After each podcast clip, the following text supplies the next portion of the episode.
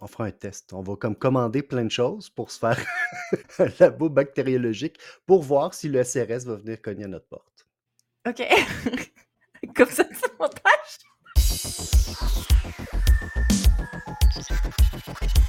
Tous tes profils en mode public. Tu veux être vu, entendu, connu. Eh bien, s'il n'y a que ça pour te faire plaisir. Pénétré et détruit les systèmes informatiques de nombreuses entreprises en introduisant plusieurs virus. C'est pas un virus, c'est pire, c'est un verre. Un verre, un verre.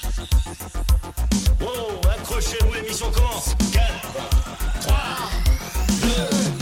Ces conneries, c'est ma carte. Dans cet épisode, on parle d'apocalypse. Yay!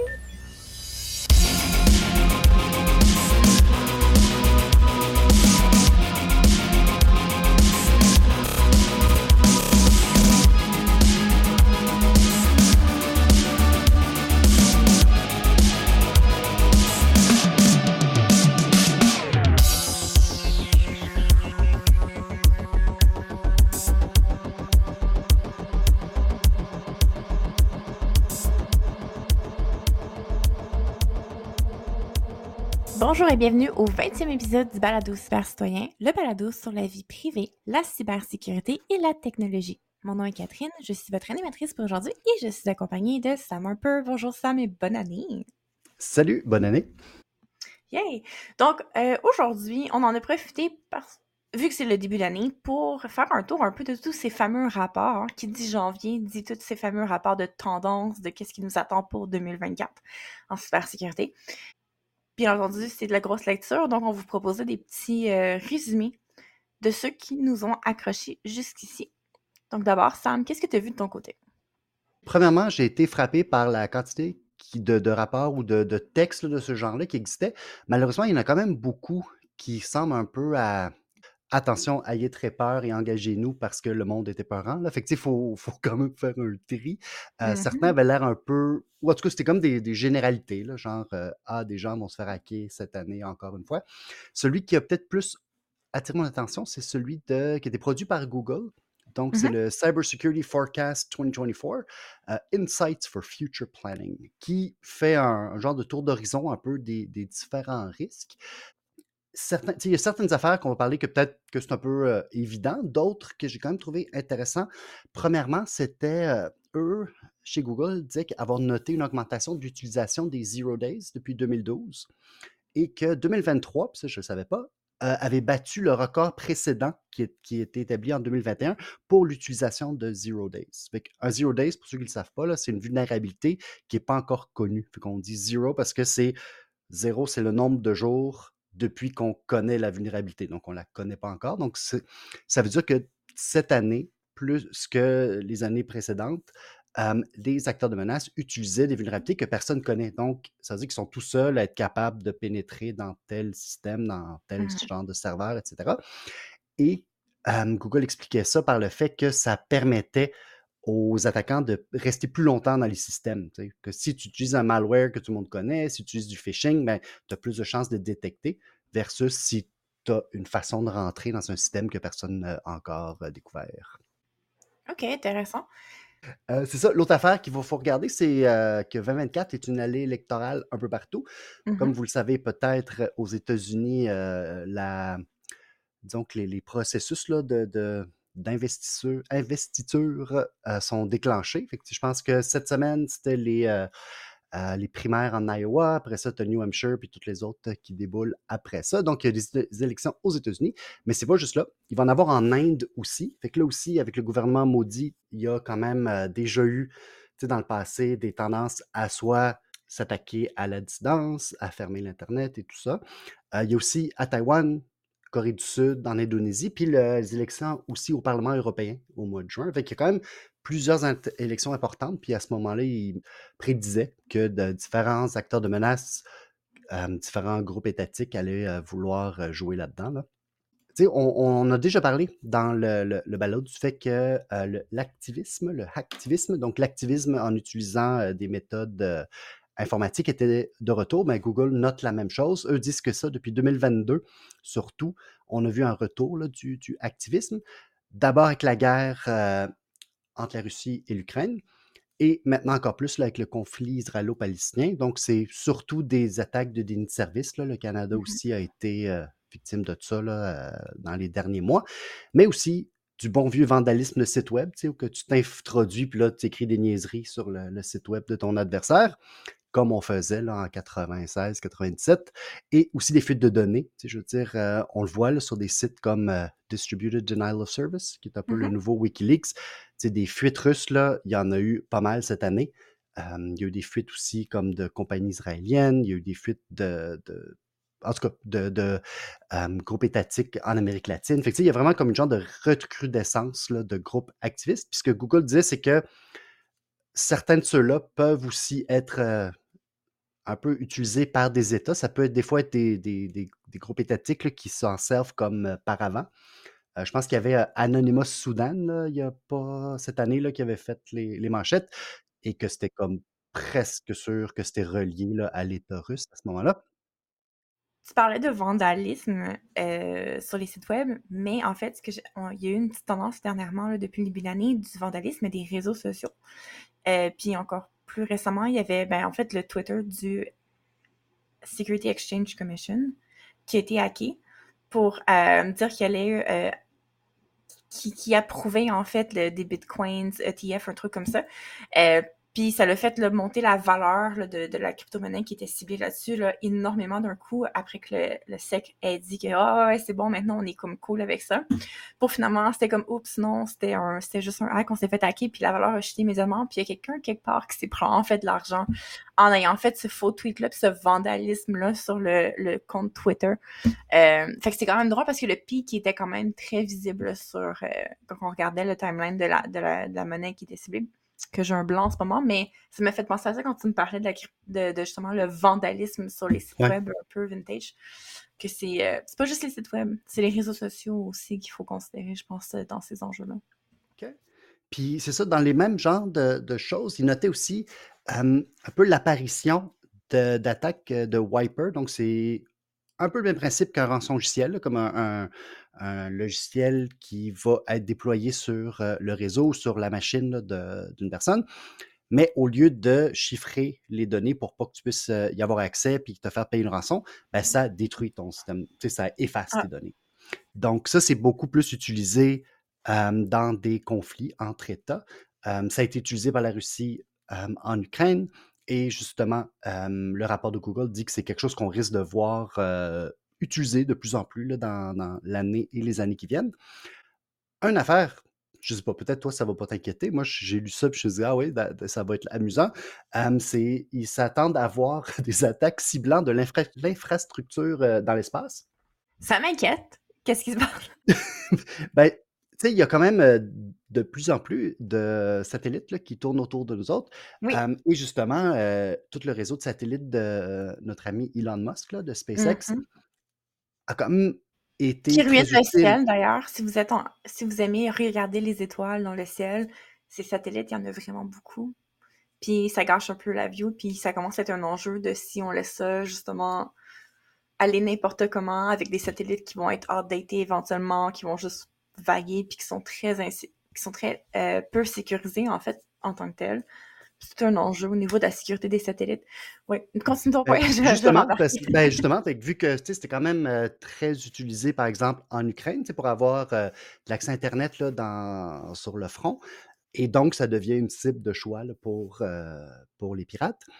Euh, fait que ça, c'était dans les grands. Sinon, bien sûr, il parle, on s'y attend, d'intelligence artificielle. là. Il y a une grosse partie là-dessus. D'ailleurs, le rapport commence là-dessus. Moi, j'en parle à la fin Mm. parce que justement, je trouvais que c'était la partie un peu moins, moins intéressante. Mais en gros, tu sais que l'intelligence artificielle va être utilisée de plus en plus pour l'hameçonnage et l'ingénierie sociale. Puis, je pense qu'une des nouveautés, ce qu'on risque de voir là, avec l'amélioration des, des- des outils, c'est de voir aussi du matériel de plus en plus audio et vidéo qui va être Mhm. créé pour faire du, du phishing, ou à ce moment-là, on parle de vishing ou de smishing. En tout cas, le- On aime ça inventer des termes en, en ligne, en Ouais. cybersécurité, définitivement. L'autre chose, puis je pense que ça, c'est quelque chose qu'il va falloir qu'on garde en tête, c'est que ça va être de plus en plus difficile de débusquer le phishing, donc les courriels euh, d'hameçonnage, seulement en regardant les fautes, tu sais, les fautes d'orthographe, les erreurs de Mhm. syntaxe, puis ces choses-là, parce que ben, justement, les outils deviennent de, de mieux en mieux pour traduire ils vont s'améliorer pour la traduction vers le français, même le français plus québécois. Donc, à ce moment-là, ça va être plus difficile de, juste se fier à s'il n'y a pas de faute d'orthographe, ça doit être correct. Il va falloir quand même continuer à faire attention. Au-delà de la composition, les outils d'intelligence artificielle peuvent servir à faire des visuels aussi. Puis dans les courriels, c'était un des autres trucs, justement, un, un petit que, le détail graphique était pas tout à fait présent. Tu sais, souvent, ça était des vieilles images pixelisées, un logo qui est plus à jour, que, que le hacker a déniché sur le web puis qu'il a juste copié dans, dans le courriel, versus ce qu'on voit, c'est qu'il y a quand même une augmentation importante de la qualité, que je, Ouais. que je pense dire, du, du design, de, de l'écriture, etc. Puis c'est tout, en fait, nourri par l'intelligence artificielle. là. Un autre aspect là, qui était mentionné dans, dans le rapport avec l'utilisation de l'intelligence arti- artificielle pour le phishing, c'est que justement, en ce moment, là, si tu veux créer du contenu ciblé, ça te prend du temps. Il faut que tu mettes de Mhm. l'effort. Euh, par exemple, en 2016, quand euh, les hackers de Fancy Bear ou euh, l'autre ours, là, je ne sais plus lequel, euh, se sont attaqués à Podesta, là, puis à- au DNC, pour hacker leur courriel, sais, ils leur ont envoyé des courriels de phishing vraiment ciblés pour les, les, pour les attraper. Mais il dit qu'avec l'intelligence artificielle, ça va être possible d'utiliser, par exemple, des données d'une fuite. Par exemple, je ne sais pas moi, il y a une donnée de fuite médicale, mais tu vas pouvoir utiliser un modèle de, de langage pour générer des courriels avec l'information qui est là-dedans. Comme genre, va lire le texte, trouve-moi comme la maladie, trouve-moi le nom d'un docteur, trouve-moi telle affaire, puis crée-moi du contenu personnalisé, mais Mhm. at scale, comme à, à- à plus grande échelle. Donc, ça, c'est quand même une des parties peut-être un peu plus inquiétantes avec justement l'amélioration de ces outils-là. D'un autre côté, les, fournisseurs de courriels, les compagnies de cybersécurité, eux aussi ont des outils d'intelligence artificielle qui vont permettre aussi de filtrer puis de. Fait que, le rapport parle quand même d'une espèce de course d'armement de, de chaque côté avec cette technologie-là pour justement aussi être capable de mieux les déceler. Fait que, c'est pas juste négatif, là, il y a aussi des, des possibilités euh, de, de- de protection avec ces outils-là. Intéressant. L'IA revenait également dans le rapport que moi j'avais mis plus mon focus euh, euh, dans une autre optique. Par contre, parce que tu parles d'une course à l'armement, mais euh, ben, en fait, c'est le rapport du World Economic Forum de 2024 qui est mon rapport préféré annuel que j'attends toujours avec impatience qui sortait ben, aujourd'hui au moment où est-ce qu'on a enregistré l'épisode, donc le 10. Euh, c'est fun parce que c'est un rapport qui euh, aborde un peu tous les scénarios potentiels d'apocalypse dans un futur approché, bon, de risque, mais euh, c'est vraiment parce que le ton est de plus en plus inquiétant d'année en année. Euh, je me rappelle en 2023, il y avait une phrase qui m'avait marqué en particulier qui parlait de ever accelerating polycrisis à peu près dans les termes. Donc, des, des crises multiples qui s'auto-nourrissent, en fait, un genre de cercle vicieux de crises. Euh, puis, euh, cette année ne fait pas exception. Le ton est un peu moins catastrophique. J'ai l'impression qu'ils ont un peu adouci leur ton, mais le contenu en soi, euh, il n'y a pas de phrase aussi choc, mais il y a définitivement des trucs inquiétants qu'on voit à travers le rapport. Ce qui est intéressant, c'est que quand on regarde, par exemple, les, termes, euh, les risques au terme de l'IA, quand on regarde les, différents sondages, les études qu'eux ont faites, euh, l'échelle de risque, c'est soit dans les deux prochaines années, donc à court terme, ou l'échelle des risques dans les dix prochaines années, donc à plus long terme. Puis l'IA était pas particulièrement haut dans le rapport d'ici les deux prochaines années.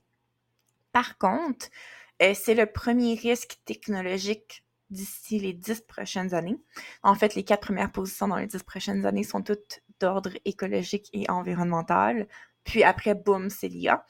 Euh, par contre, à court terme, euh, tu l'as mentionné dans ton rapport, le fait qu'il y avait la, mention du risque au niveau des, des élections, l'année électorale, etc. Puis j'ai l'impression que ça influence énormément euh, la perception que les gens ont des risques pour les deux prochaines années, parce que le risque numéro un, c'était la mésinformation et la désinformation. OK. Fait que probablement un moment facile pour plugger notre livre, on vous trompe. si ça vous tente de comprendre c'est quoi la différence entre la mésinformation et la désinformation, la définition est dans le livre, en, en vente partout, y compris Amazon. Euh, mais euh, bref, c'est intéressant de regarder parce que dans les deux prochaines années, il y a beaucoup de risques cyber qui, euh, semblent justement être des choses que les experts semblent avoir à l'œil au niveau des risques. Fait que mes informations, des informations, oui. La cyber-insécurité qui rentre en quatrième position. Puis, en douzième position, intéressant, mais la concentration du pouvoir au niveau des technologies. Puis, il y avait la mention justement là, de euh, des, des leaders globaux qu'on n'a pas élus sous la forme de billionnaires. Qui est quand même intéressant, je trouve, parce que je sais que le World Economic Forum est souvent perçu comme étant des vilains dans le monde conspirationniste, etc. Euh, mais je trouve intéressant justement que, en fait, au contraire, ils pointent du doigt le fait que c'est un danger pour la société collectivement que une couple de billionnaires qu'on n'a pas choisi contrôlent massivement des plateformes technologiques. Euh, bref. OK. Ben, c'est intéressant qu'ils le mentionnent. Ben, c'est Ouais. le World Economic Forum, c'est eux qui veulent qu'on mange des insectes, qu'on ait rien, puis qu'on soit heureux, puis qui veulent dépopuler la Terre. C'est ça. On parle Non, du non, même. non. Ça, c'est la version conspirationniste des choses. Euh, on n'est pas dans un film d'action où est-ce que le vilain est comme moi, puis nous révèle dans un rapport annuel, genre les, le plan pour les prochaines années à venir. Au contraire, c'est juste des gens qui font des analyses de risque, qui sont comme, hey, en fait, c'est plus comme des Cassandres qui euh, annoncent les risques, puis là, ben, il y a les conspirationnistes qui sont comme, ah, ou euh, on fait juste ignorer en se mettant la tête dans le sable le fait qu'on se fasse clairement avertir que ça va pas bien puis qu'il y a beaucoup de risques à considérer. Bref, cybersécurité, euh, de la même ordre d'idée, euh, il y avait l'option euh, du fait que c'est quoi les jobs qui vont grandir le plus dans les prochaines années. Et sans surprise, quand on regarde les parmi les top 10 des, des emplois qui vont grandir le plus rapidement, qui vont croître le plus rapidement, euh, ben, il y en a comme 3 sur 4 que c'est relié à la cybersécurité, euh, comprendre l'intelligence artificielle, faire de l'analyse d'informations de sécurité, etc. Puis l'autre, ben, c'est d'être un expert en euh, sustainability. Euh, parce que j'imagine qu'éventuellement, on va se réveiller à nos problèmes écologiques, puis on va essayer de faire quelque chose, puis que ça risque d'être une job lucrative, d'essayer de trouver une solution à ces problèmes-là. Sinon, un des trucs qui m'avait le plus accroché, par contre, au niveau de ça, c'était l'impact de l'intelligence artificielle, oui, mais au niveau des armements, je l'ai mentionné plus tôt, au niveau des bioweapons. Un des risques qui semble euh, alerter le World Economic Forum, je sais que les conspirationnistes vont avoir un field day avec ça, euh, c'est qu'il y a ce, ce- ce risque-là, en fait, que l'IA soit utilisée pour développer par des euh, acteurs quelconques, parce que c'est accessible à tout le monde, l'intelligence artificielle, des armes biologiques qui Comme la COVID, c'est potentiellement... oh my God! Bref, Non, non, Désolé, mon objectif aujourd'hui, c'est de faire dérailler l'émission. Mais euh, bref, ce qu'il disait, c'est que ça pourrait, euh, tu sais, autrefois, mettons, un bioweapon, c'était quand même limité à un, acteur étatique, mais que l'IA pourrait démocratiser l'élaboration d'armements biologiques en fournissant de l'assistance, de, la- littératie, etc. Euh, on est chanceux pour l'instant, considérant que ChatGPT a l'air de plus inventer des choses qu'autre chose, mais euh, si éventuellement il arrive à faire ses sources comme il faut, peut-être que ça pourrait être un enjeu à considérer. Euh, qui, personnellement, m'a quand même fait euh, lever un sourcil quand j'ai lu ça dans le rapport. J'étais comme, ah, OK, fun! N'importe Ouais. qui peut faire un, un armement biologique. Cool. Cool, cool, cool, cool. J'imagine que ça prend quand même un labo, là. Sais, faut que quand même... Je sais pas, là. Tu fais pas ça dans ta salle de bain, là, comme... Breaking Bad style, mais genre, C'est oui, mais en même temps, on peut acheter de tout sur Internet maintenant. Fait. Bref, euh, si vous, vous cherchez une petite lecture euh, rassurante euh, pour pas du tout faire d'anxiété avant d'aller vous coucher, je vous, je vous recommande fortement le rapport du World Economic Forum de cette année. Il est excellent. T'as-tu déjà commencé à compter les jours jusqu'à l'année prochaine pour le prochain ou... euh, Non, mais je vais, je vais commencer par comme refaire une lecture à tête reposée du rapport. Puis parce que là, tu sais, on avait le podcast la journée même, je l'ai lu quand même rapidement. Puis je, vais- je vais prendre le temps de, de lire ça comme une petite tasse de thé, là, comme il faut, le dimanche matin, puis vraiment bien absorber le contenu. Puis adapter le contenu de mon kit de survie d'apocalypse, qu'on va peut-être toujours parler dans le... Ouais, mais ça, c'est un épisode qui va s'en venir, là. J'ai j'ai hâte que... Parce que c'est ça, moi, j'ai aucune idée quoi faire. Moi, je suis... euh, Non, je suis pas du tout euh, prêt. On va, se, on va se préparer, on va se préparer ensemble. C'est bon. Fait que pour conclure l'émission, euh, maintenant qu'on a parlé de ces tendances-là que les experts semblent pointer, Euh, toi, Sam, quelle tendance t'espères va disparaître euh, de l'horizon en 2024? Ben, il y en a une dont je voulais parler, c'était le, le- une tendance que j'aimerais voir disparaître, c'est des entreprises là, qui blâment leurs clients pour leur fuite de données. Puis là, on pense à 23andMe. On en avait un peu parlé au dernier épisode. En décembre, la compagnie a publié un, post de blog pour dire, expliquer un peu la, la- raison que eux avaient trouvée. Donc, en gros, ils disaient que un acteur malicieux avait réussi à avoir accès aux données en faisant ce qu'il appelait du credential stuffing. Donc, c'est un terme anglais qui, en gros, ce que c'est, c'est de, par exemple, trouver des brèches de mots de passe et noms d'utilisateurs et de voir si la personne les a réutilisés. Par exemple, on le sait tous, là, il y a des brèches, par exemple, de, de LinkedIn il y a quelques années, puis ces mots de passe-là, ben, ils sont connus, sont, dans, sont, sont f- trouvables. Donc, si vous utilisez le même mot de passe que vous utilisiez cette année-là euh, avec LinkedIn, ben, c'est assez facile de réessayer ce mot de passe-là. Donc, ce que 23andMe a dit, c'est que la personne a utilisé, je pense que des, euh, des courriels, euh, courriels et mots de passe ou des usernames et mots de passe, et donc a eu accès à un certain nombre de comptes. Puis ensuite, dans 23andMe, tu as une fonction qui est euh, un peu le partage entre personnes re- euh, apparentées. Donc à ce moment-là, tu peux aller chercher d'autres données d'au- d'autres personnes. Fait que, tu sais, ça fait un peu un effet de, de domino. Hmm.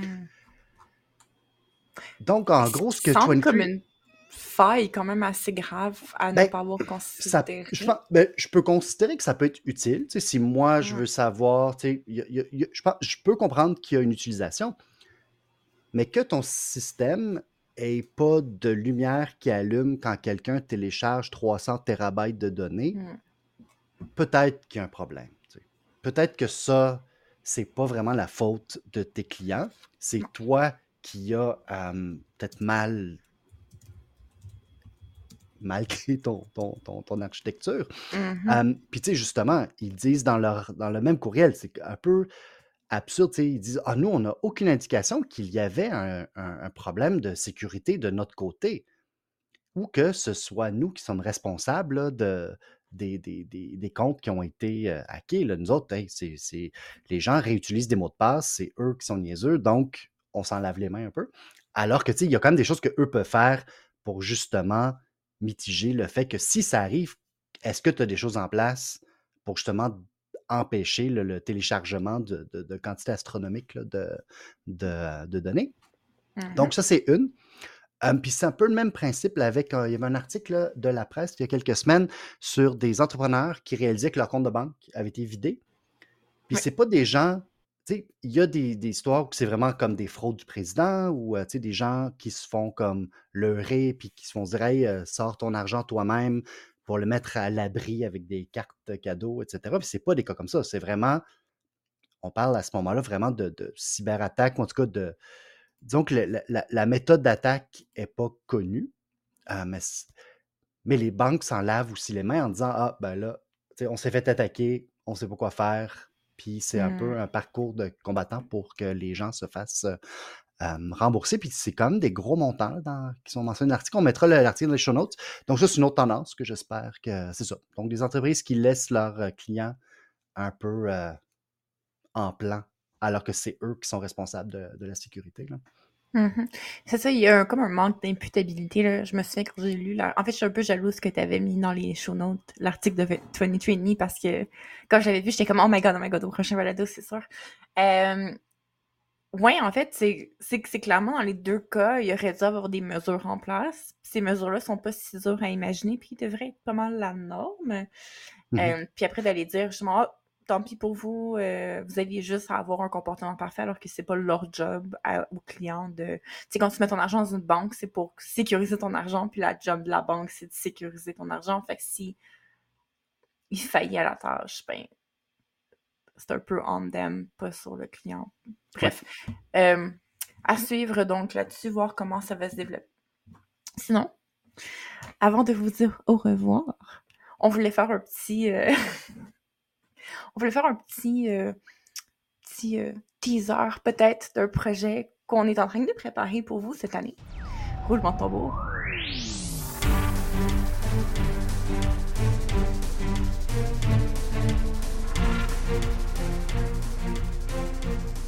Euh, donc, on voulait lancer une infolettre. Donc, on vous prépare pour, on espère, fin janvier, si tout va bien, à moins qu'il y ait une catastrophe ou un apocalypse qui arrive plus tôt que prévu. Euh, on devrait être en mesure de vous lancer une petite infolettre. On espère donc compter sur votre support là-dessus euh, pour pas manquer l'annonce. Suivez-nous sur Facebook, Twitter, etc. pour euh, rien manquer.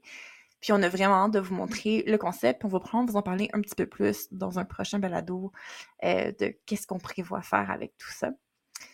Et là-dessus, on vous souhaite encore une fois une très bonne année. On a hâte de vous euh, montrer tout le contenu qu'on est en train de préparer puis de monter pour les prochains balados.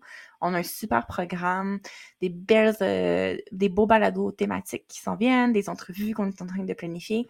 Ça va être une très belle année selon moi. Et bien entendu, n'oubliez pas de nous donner un 5 étoiles sur Apple Podcasts ou Spotify. Abonnez-vous. Et un grand merci aussi à DJ Mouton pour le sonore. À la prochaine. À la prochaine!